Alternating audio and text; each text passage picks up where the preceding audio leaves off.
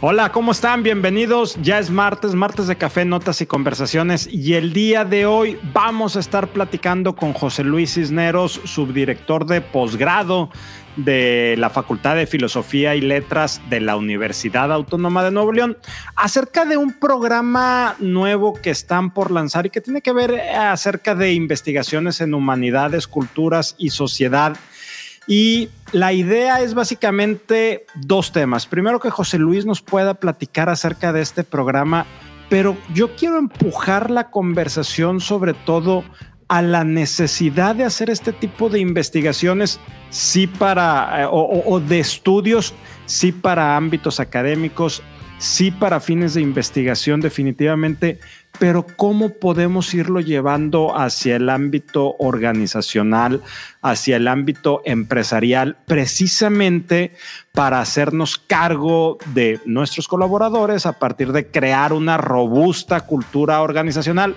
luego platicamos de cultura organizacional, pero por ahí vamos a ir llevando esta conversación del día de hoy. La verdad es que José Luis Cisneros siempre es una delicia platicar con él e ir abriendo este tipo de conversaciones. Nos ha acompañado ya no me acuerdo si en tres o cuatro este, ocasiones previas hemos estado hablando acerca de, ética y filosofía, hemos hablado también de temas de algoritmos, hablamos eh, recientemente de la guerra que se está desarrollando en Europa, Rusia, este, Ucrania, y bueno, el día de hoy vamos a hablar sobre este tipo de investigaciones pero prometo que le vamos a dar ese giro.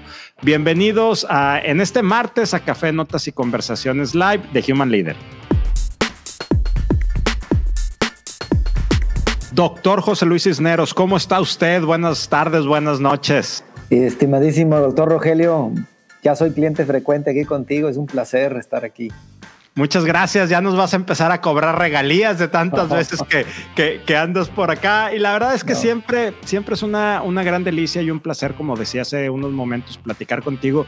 Gracias. Y sobre todo, la manera en la que podemos llevar este tipo de temas, que son temas de naturaleza espesos y complejos, pero sobre todo cómo nos vas ayudando a, verlo desde una perspectiva práctica y sobre todo interesante.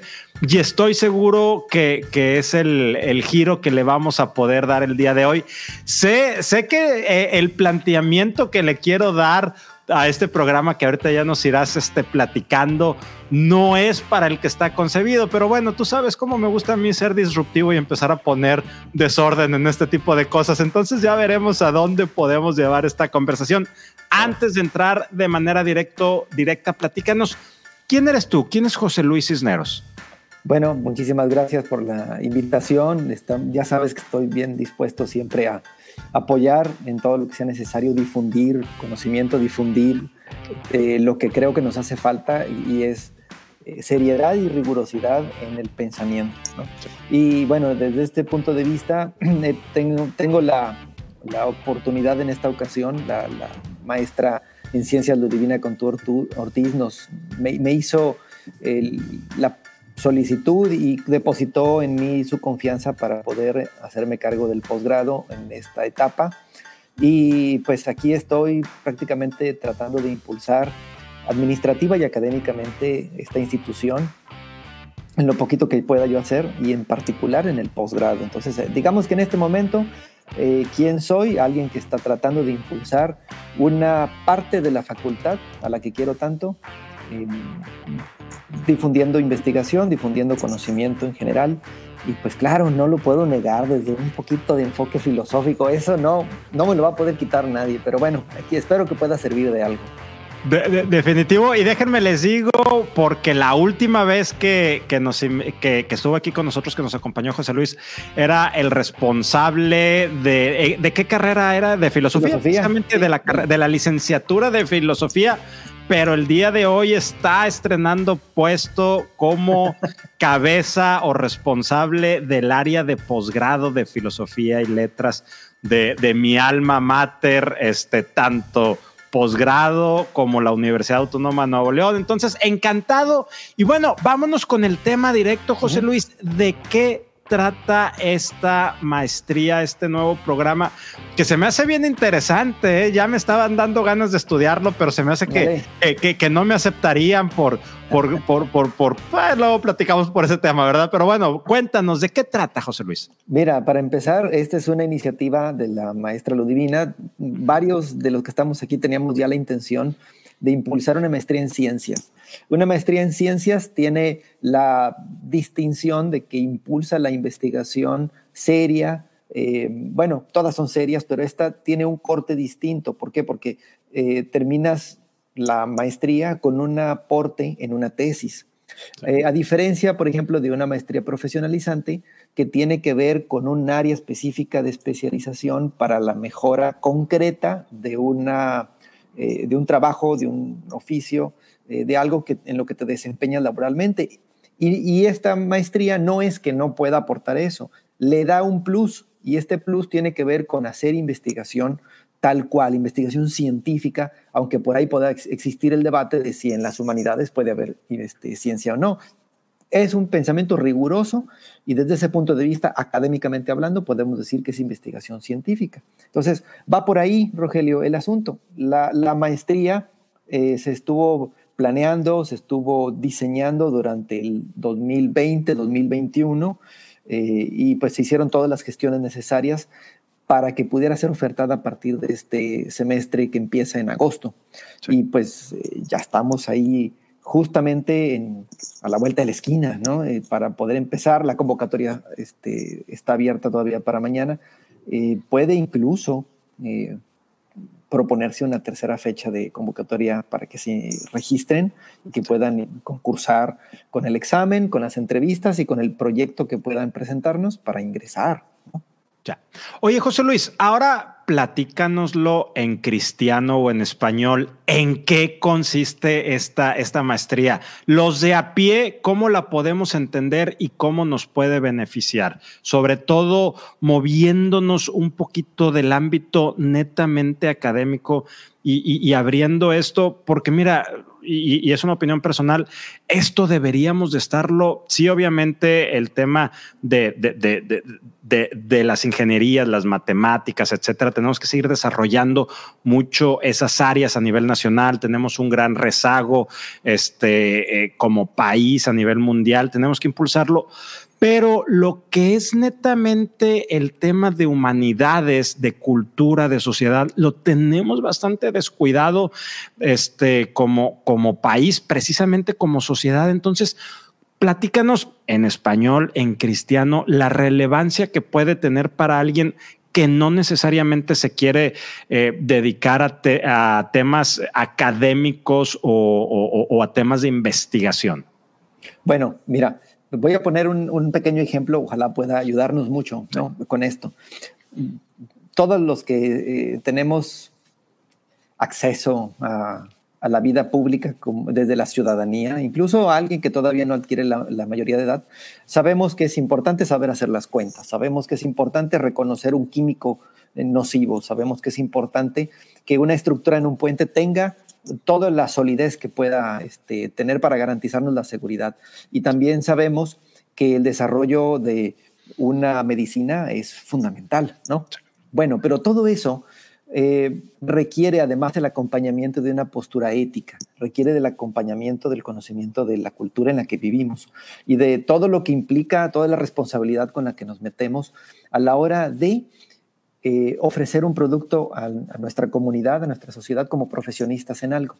Bueno, el detalle aquí es que todas las ideas que están en nuestra cabeza, todas esas ideas van a determinar el tipo de uso que le damos y el tipo de, implicaciones que le damos a qué? A nuestras profesiones de ingeniería, a nuestras profesiones de medicina, a nuestras profesiones de contabilidad, de arquitectura, todo eso. Esas ideas nos van a decir cuál es nuestro compromiso ético que tenemos, cuál es la responsabilidad social que tenemos. Y el detalle es que como es algo muy humano, normalmente apelamos a nuestra experiencia, a nuestro sentido común para determinar qué cosa es correcta desde la ética, qué cosa es correcta desde nuestros compromisos sociales, la responsabilidad social. El detalle es que no nos debería de bastar con la experiencia previa que tenemos. Debemos tener una serie de criterios o una serie de de ideas bien sustentadas que nos digan qué es lo que nos eh, debería de motivar a la hora de aplanar el botón e echar a andar la máquina, a la hora de acomodar las estructuras de un puente, a la hora de saber combinar un químico con otro o crear una medicina. Eh, las ideas éticas, sociales, humanistas, son las que nos terminan por conjuntar como sociedad, Rogelio. Y, y, si no impulsamos la investigación seria en estos temas, nos estaremos quedando solamente con lo que dijeron los antiguos o nuestro sentido común. Y es tan importante desarrollar investigación seria en estos temas porque nos estamos jugando nuestra organización, nos estamos jugando nuestra vinculación como comunidad, como humanidad.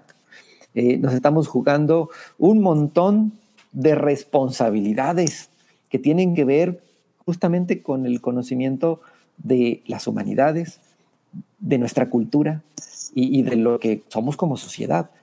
Eh, entonces, esta maestría busca impulsar un pensamiento riguroso para, para aportarle a la gente ideas ya más depuradas que tengan un sustento, que tengan una confiabilidad.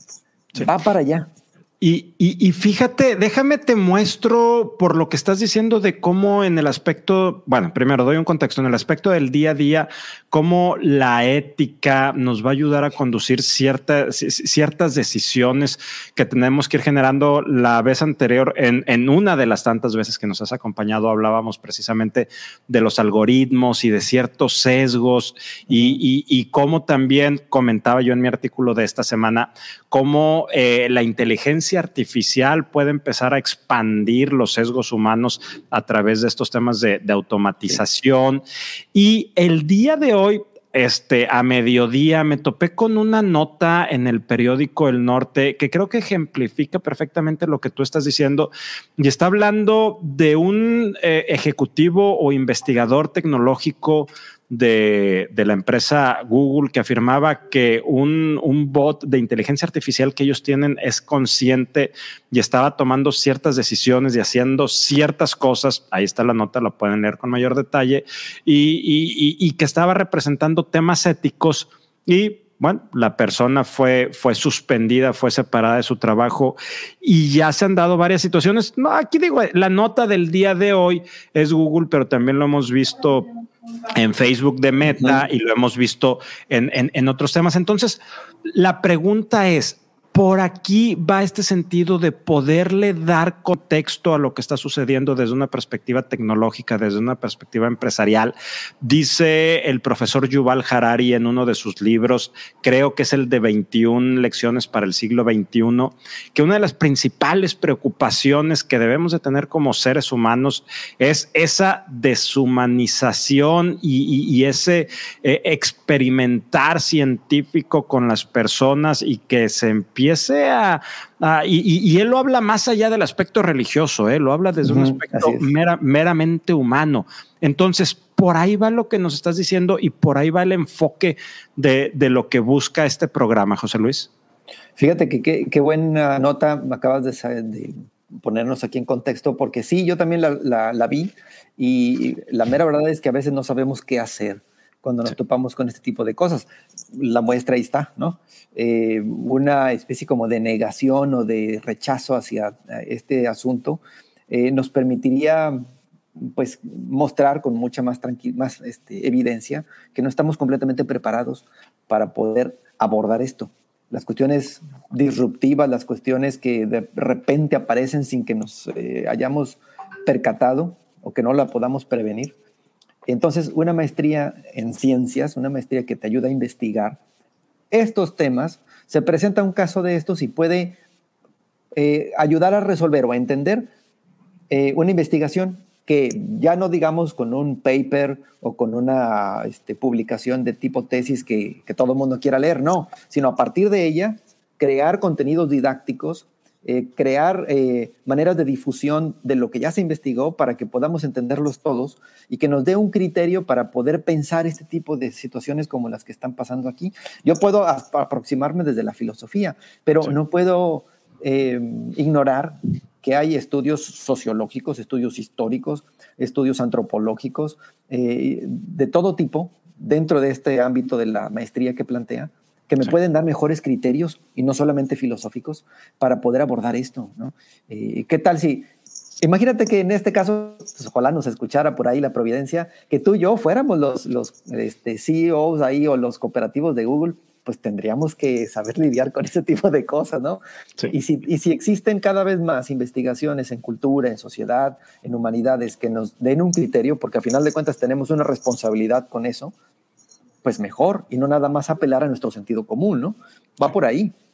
Ya. Y, fíjate con lo que acabas de decir, acabas de poner un, dedo en la llaga donde dices que la divina providencia nos pusiera como directores generales o CEOs de Google y lo que se podría hacer. Fíjate esta pregunta que nos acaba de hacer mi también querido amigo Jerónimo García, Jero. Está tremenda y dice...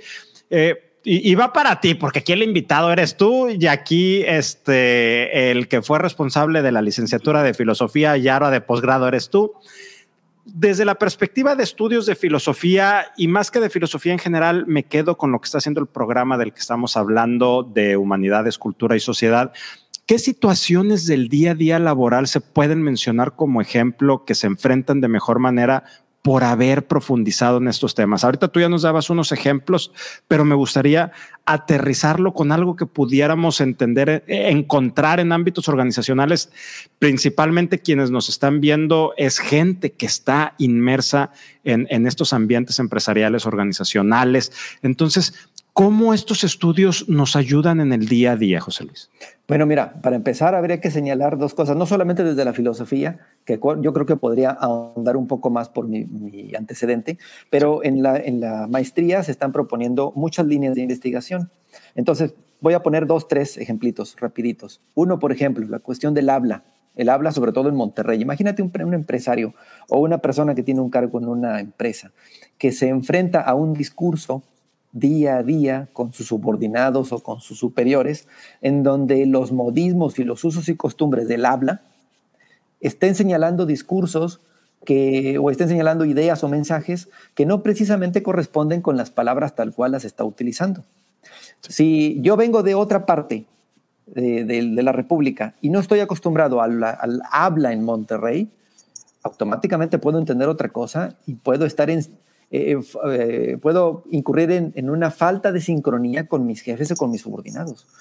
Entonces, estudiar el habla en Monterrey de manera más seria, como lo propone, por ejemplo, la maestría, nos puede ayudar a entender todas las dimensiones y toda la pluralidad de interpretaciones que puede haber ahí. Otro, otra de las líneas de investigaciones, estudio del patrimonio, ¿no? El patrimonio histórico.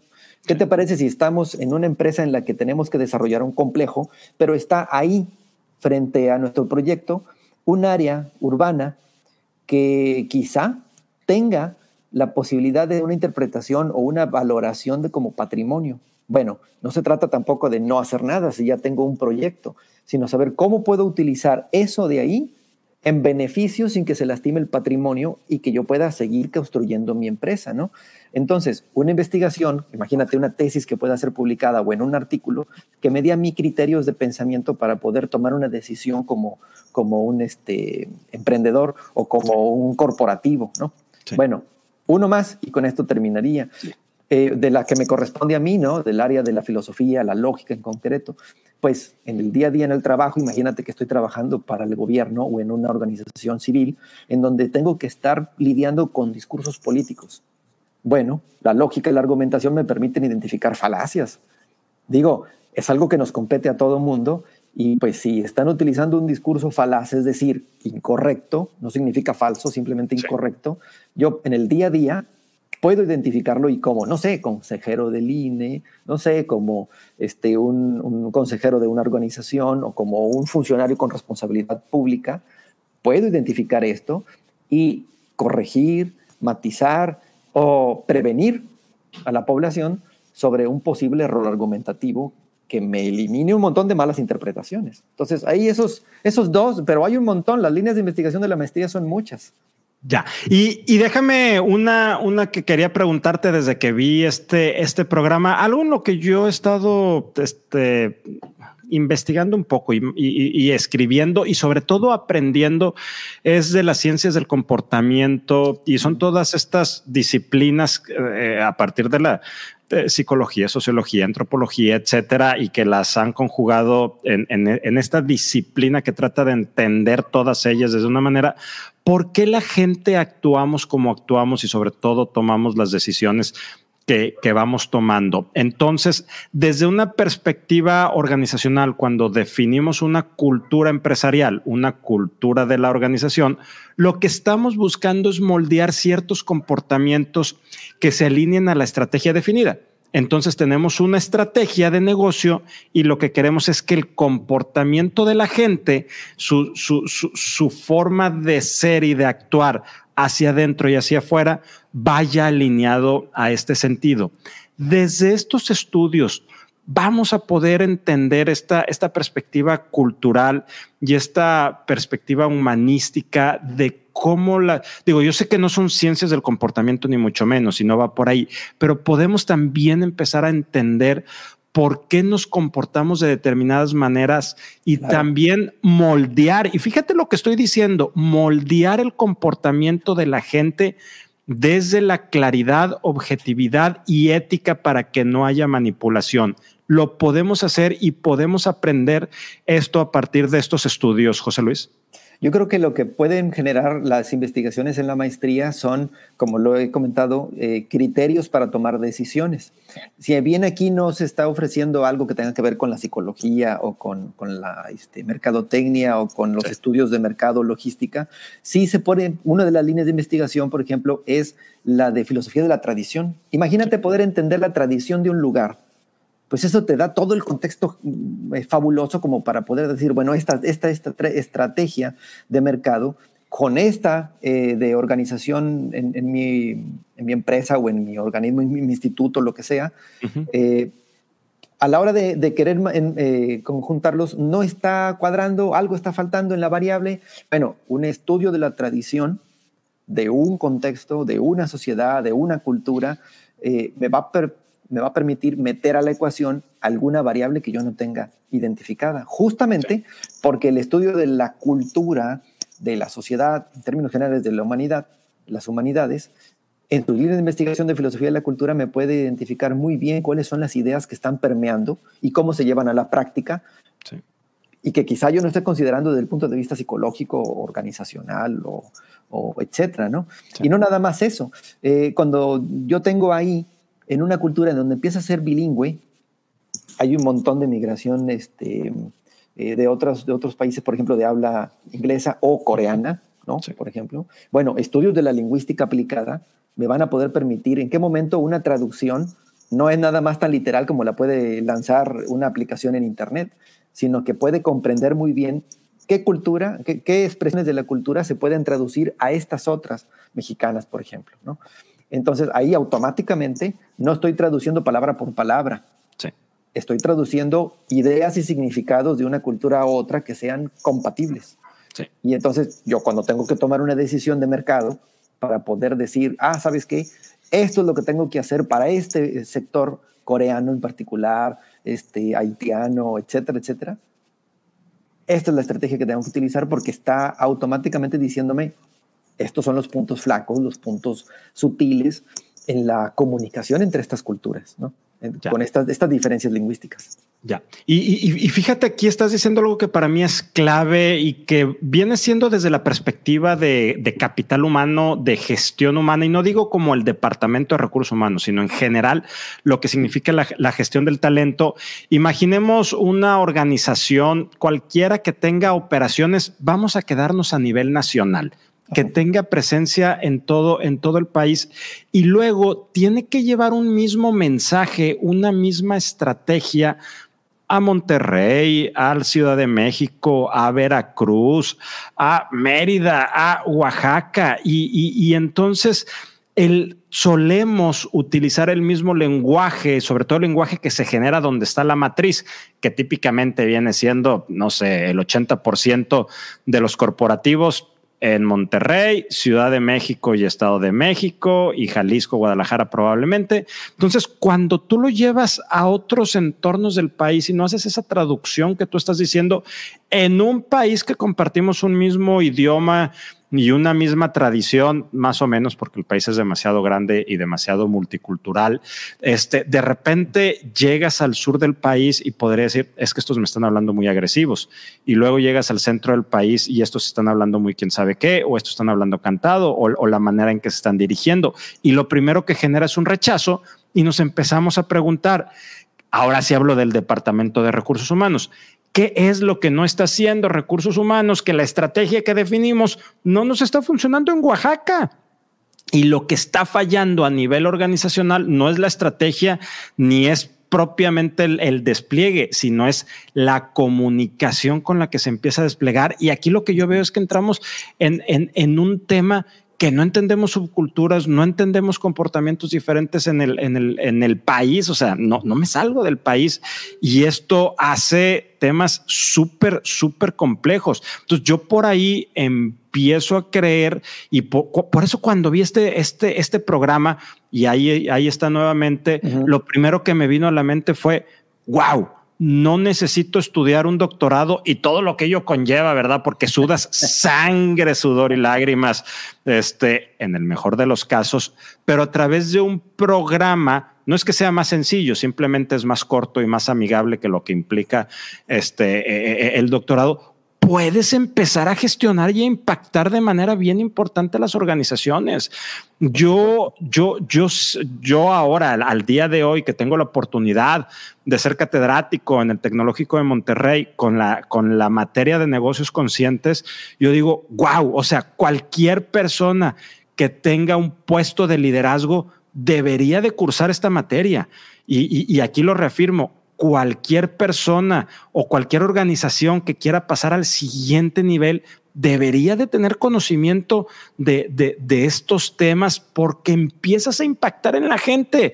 Hay un mito, y con esto este, te, dejo, José Luis, para que no, nos empezar este contexto.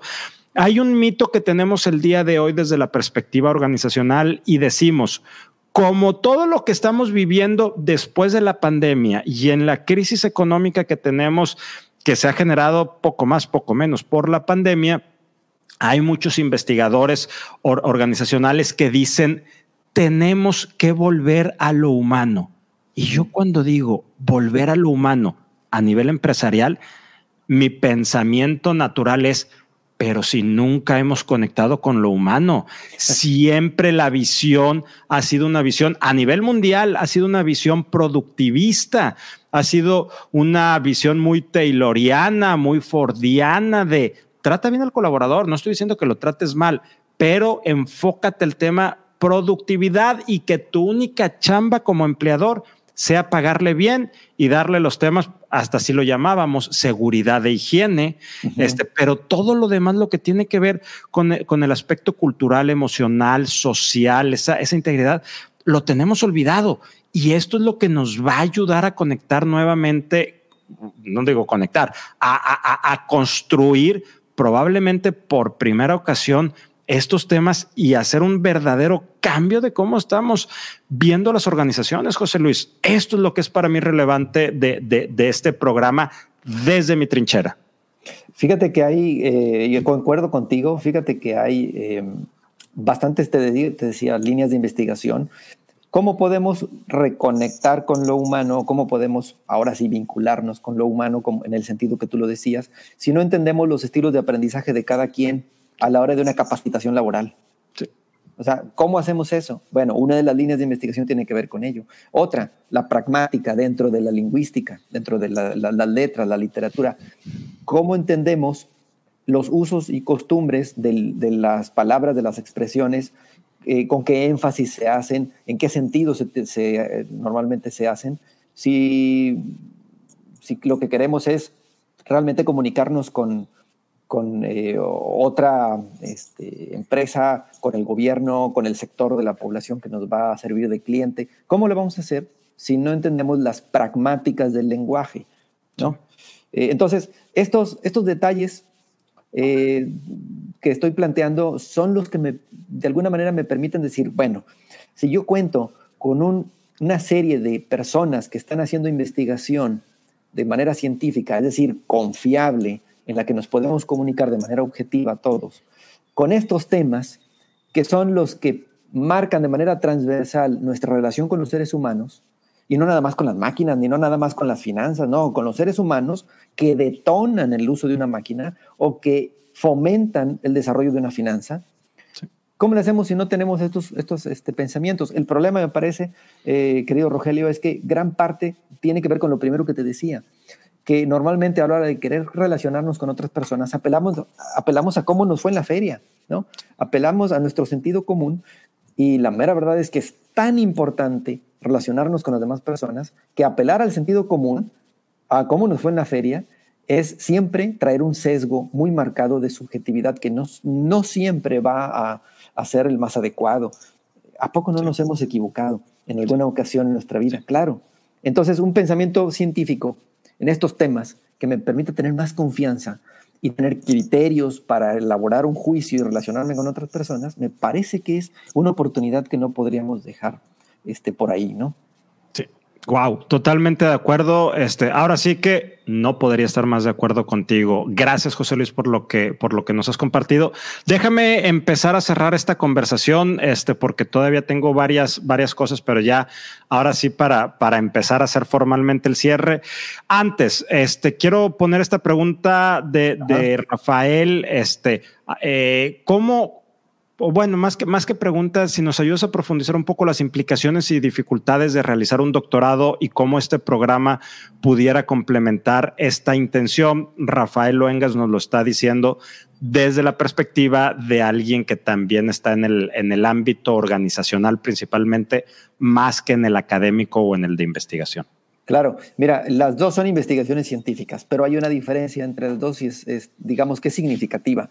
Eh, en un doctorado tú aportas algo a la humanidad. Tú se lo aportas, lo aportas metodológicamente, lo aportas en el contenido, descubres algo, eh, pero estás aportando algo muy, muy específico.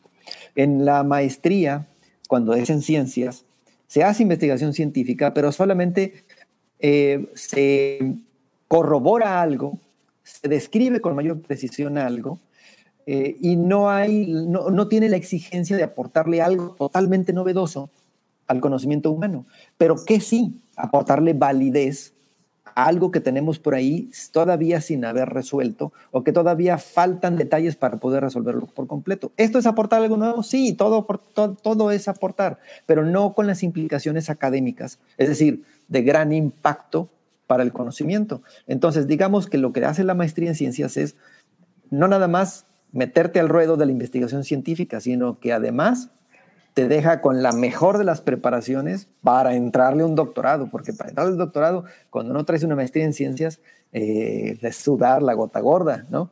Si ya de por sí siempre, se, siempre se, suda la gota, aunque tienes preparación, cuando no la tienes en una maestría en ciencias, ah, eh, pues hay momentos, yo les he dicho a mis estudiantes, hay momentos en los que crees que todo y que no podrás terminar tu doctorado. Son procesos normales pasa uno, lo supera. Cuando traes un antecedente de maestría en investigación, lo pasas más fácil y más rápido. Sí. Lloras menos. Exactamente. Muchas gracias, José Luis. Este también todavía no, no, no es el final, pero y nos lo comentabas al principio. Eh, recuérdanos un poquito ya de la parte, ahora sí que higiénica del, del programa, cuando empieza procesos de inscripciones. Haz de cuenta que esto es como si fuera una mención pagada a Human Leader, publicidad. No lo es, pero este sería el momento como si sí lo fuera. Ya está, sí. Mira, vamos a empezar el 8 de agosto de este año. Eh, todavía está abierta la convocatoria, te decía, hay algunos eh, requisitos muy específicos como pues haber, haber terminado una licenciatura, tener tu carnet completo, por supuesto. Em, hay que pasar un proceso de selección de examen que toda la universidad, todas las universidades piden, eh, presentar un anteproyecto para una entrevista y ahí ya pues conocen, te conocen mejor y, saben de qué es lo que quieres tú tratar en tu investigación y eso abona para que después un comité pueda determinar este, el ingreso de las personas. Eh, en este caso hay que, hay que adscribirse a una línea de investigación que la, van que la encuentran en las ligas que podemos nosotros que publicamos ahí para que las puedan conocer. Ahí mismo en las ligas se puede observar el plan de estudios por completito eh, para que puedan identificar, bueno, pues este, las, las asignaturas, les llamamos unidades de aprendizaje en la Autónoma de Nuevo León, para que puedan identificar por dónde. Y quisiera hacer una mención muy concreta. Esta maestría es mixta. Solamente dos asignaturas son presenciales y todo lo demás, estimado Rogelio, es autogestivo, es no presencial, es en línea. Eh, y bueno, ya está autorizada la vinculación para tener una doble titulación con la Universidad de Castilla-La Mancha en España. Entonces, pues quien se anime tendría incluso hasta dos títulos. Yo digo que eso es muy interesante, con la pues eh, ventaja de que vas va a poder tener docentes este, de allá, docentes de aquí, eh, tanto invitados como gente de, aquí mismo de la universidad de tiempo completo, de todo. Es un, un, programa que ofrece mucho, que es una gran oportunidad. Y bueno, pues yo les invito a que hagan el intento mínimo. Este, van a ver que no se van a arrepentir de esta, si, si, si están aquí con nosotros. Ya, eh, y ese tema de que sea híbrido, la verdad es que lo celebro, hacia allá va el mundo. Este, fíjate, ahora sí, podemos tener lo mejor de los dos mundos. La, ventaja de la presencialidad y lo que implica crear esa conexión, pero también la ventaja de hacerlo de, esta manera remota. Y como lo decía en una entrevista este año a principios al profesor Yuval Harari, cuando le decían lo bueno que había dejado la pandemia a las universidades, decía es que ahora puedes tener maestros de todo el mundo no tienes que traerte al maestro aquí a Tel Aviv a vivir o a hacer una residencia para que le dé clase a los alumnos de donde sea. Y, y él apuntaba en ese momento, hay ciertos retos que cuando es totalmente remoto, todavía estábamos por ahí en el, en, el, tema, en el tema remoto, que se pierde ciertas conexiones que solo se generan en el aula, en los pasillos y en las bibliotecas. Y aquí también se está dando este tema. Entonces, más allá, que también es, como currículum es súper importante tener una doble titulación, celebro este, este, este aprendizaje y sobre todo esta, esta apertura hacia lo que va a ser el, el, el futuro en el mundo, no en las organizaciones, bueno, sí en las organizaciones, pero organizaciones académicas, públicas y privadas, etcétera. Entonces me fascina el tema. José Luis, ahora sí, vámonos porque nos estamos robando tiempo y más. ¿Con qué nos quedamos? ¿Qué nos dejas? ¿Qué reflexiones finales? Para esta última parte, nada más tienes como 28 minutos. Entonces, no te vayas a pasar de 28 minutos, por favor, José Luis. Mira, eh, yo comparto la idea del doctor Mauricio Luchot. Educar es formar el juicio.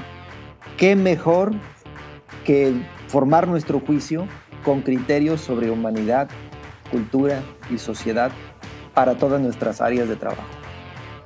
Buenísimo. Nuevamente, muchas gracias, José Luis. No es la última ni la penúltima vez que estás aquí con nosotros. Te mando un fuerte abrazo. Gracias a ustedes también. Gracias a ustedes por acompañarnos, por estar, por estar aquí. Ayúdenos a compartir este episodio en específico. Para mí es bien relevante que podamos seguir ampliando estos temas y no, y, aquí a lo mejor José Luis me va a regañar, pero que no los estemos dejando exclusivamente en ámbitos académicos o de investigación. Necesitamos llevarlo a todas las áreas de nuestra sociedad. José Luis, muchas gracias y antes de irnos te toca dar las palabras finales, finales, finales. Pues muchísimas gracias por la invitación, aquí seguiremos y efectivamente coincido, no todo puede ser académico, hay que compartir el conocimiento para todo el mundo.